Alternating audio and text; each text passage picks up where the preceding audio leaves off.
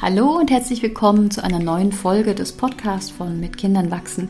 Mein Name ist Berenice Boxler und ich bin Achtsamkeitstrainerin in Luxemburg und ich sitze hier an meinem Schreibtisch mit einem ganz besonderen Gast. Das ist der Finn. Das ist mein Sohn. So, hallo sagen. Hallo. Und ähm, der Finn, der möchte gleich was erzählen, weil der hatte nämlich in der Schule, der ist in der ersten Klasse, da hatte der eine Aufgabe, als die Lehrerin gesagt hat, sie sollen sich mal fünf Wünsche überlegen für fünf Menschen und das dann aufmalen. Willst du ein bisschen erzählen, was du gemalt hast? Ja. Erzähl mal. Ähm, meiner Schwester, die heißt Emma, der habe ich gewünscht, dass sie weniger Hausaufgaben zu machen hat. Meiner Oma habe ich gewünscht, immer im Winter hat sie Angst, wenn sie den, weil sie wohnt auf einem Berg, wenn sie runterfährt, hat sie Angst, dass sie mit dem Auto ausrutscht. Darum wünsche ich ihr, dass sie nicht mehr auf einem Berg wohnt. Mein, meinem Papa wünsche ich, dass er früher nach Hause kommen kann. Meinem Opa wünsche ich, dass er nicht krank wird. Meiner Mutter wünsche ich, dass sie ähm, früher aufhören kann.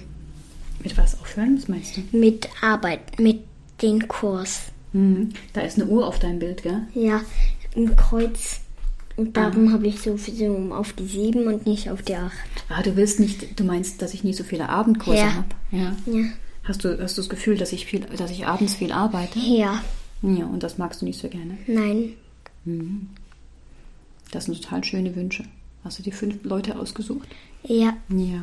Hast dir ganz viel Gedanken gemacht. Ja. Willst du noch irgendwas dazu erzählen? Nein. Tschüss.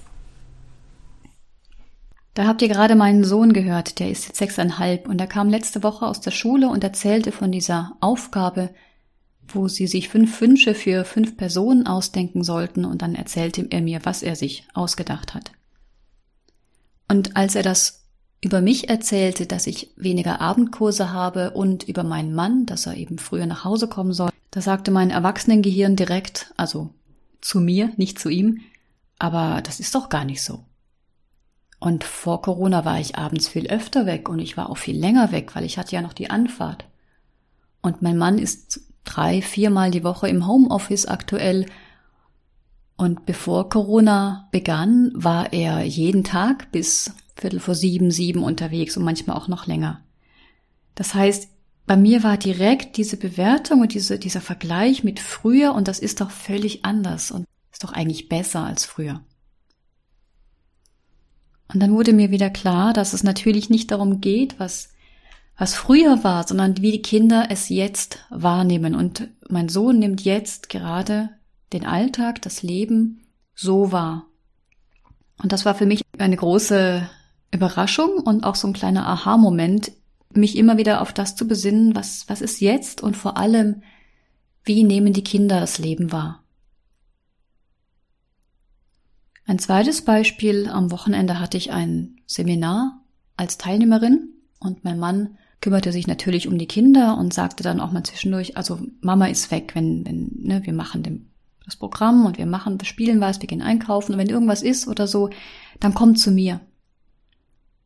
Und dann gab es einen Streit, so ziemlich zu Beginn des Seminars und ich hörte das, äh, Stockwerk über mir und mein Sohn stritt sich mit meinem Mann und ich merkte am Tonfall und am Inhalt, da, da muss ich dazwischen, weil dann die beiden beruhigen sich nicht. Die beiden kommen dann nicht mehr zueinander oder auch auseinander überhaupt. Und dann bin ich da hingegangen und habe meinen Sohn beruhigt und es war auch genau das Richtige. Ich war bei ihm, habe ihn gehalten, habe ihm zugehört und habe dann versucht zu vermitteln oder habe einfach versucht rauszufinden, was das Problem ist. Und dann, als er sich wieder beruhigt hatte, als wieder alles ein bisschen besser war, hatte ich ihm gesagt, ich würde gerne wieder zu meinem Seminar zurückgehen. Und dann fing er fast an zu weinen und sagte, nein, nein, Mama, ich brauche dich, ich brauche dich. Und dann habe ich ihm gesagt, weißt du was, Papa bringt dich heute ins Bett, aber wenn irgendetwas sein sollte, wenn du, wenn es nicht klappt, wenn wir Streit bekommen oder wenn irgendetwas ist, wenn du mich brauchst, dann komm zu mir und ich bringe dich ins Bett. Ich bin da. Und der Abend verlief ganz reibungslos. Das war so eine kleine, so diese, dieser Rückhalt, dass wenn etwas sein sollte, dann bin ich natürlich, stehe ich natürlich zur Verfügung. Und für die Emo Emotionenregulierung in der Familie bin meistens ich zuständig. Das kann ich dann am besten mich da einfühlen oder einfach zuhören und da sein. Und diese Versicherung, ich bin da für dich, das ist das, was, was wichtig war und das ist das, was ihm Halt gegeben hat und Sicherheit. Und dann war alles auch in Ordnung.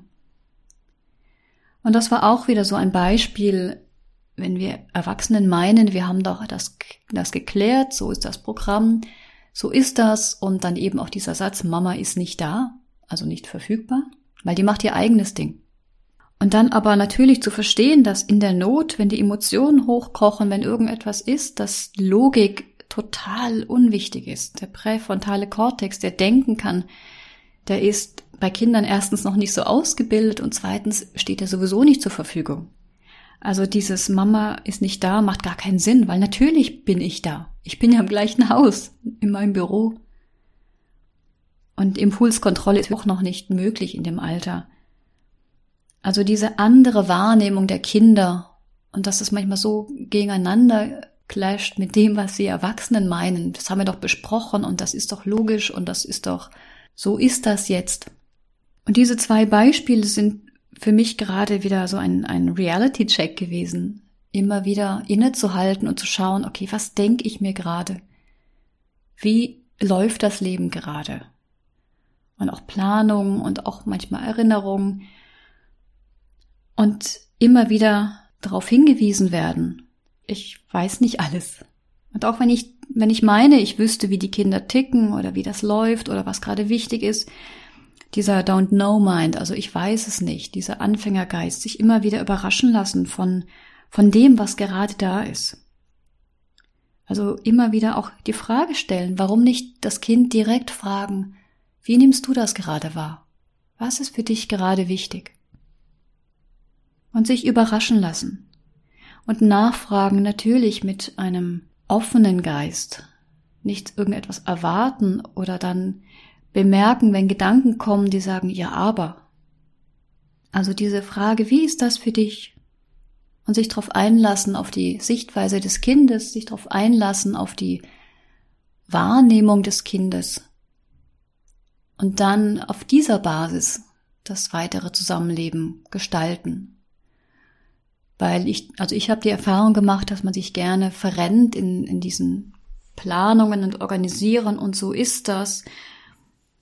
Und natürlich gebe ich meine Abendkurse nicht auf, aber es, es sind sehr wenige, aber auch mich einfach wieder dran erinnert, dass es für die Kinder nicht einfach ist.